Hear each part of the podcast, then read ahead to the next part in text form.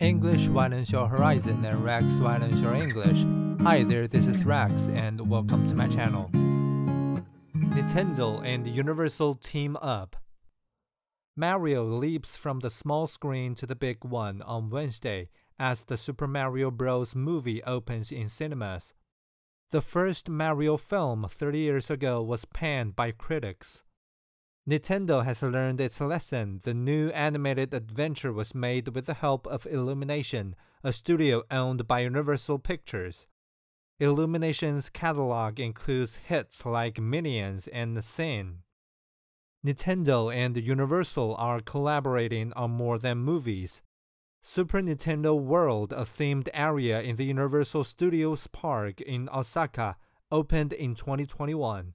This February, Universal Studios in Hollywood launched a Nintendo themed Zone 2.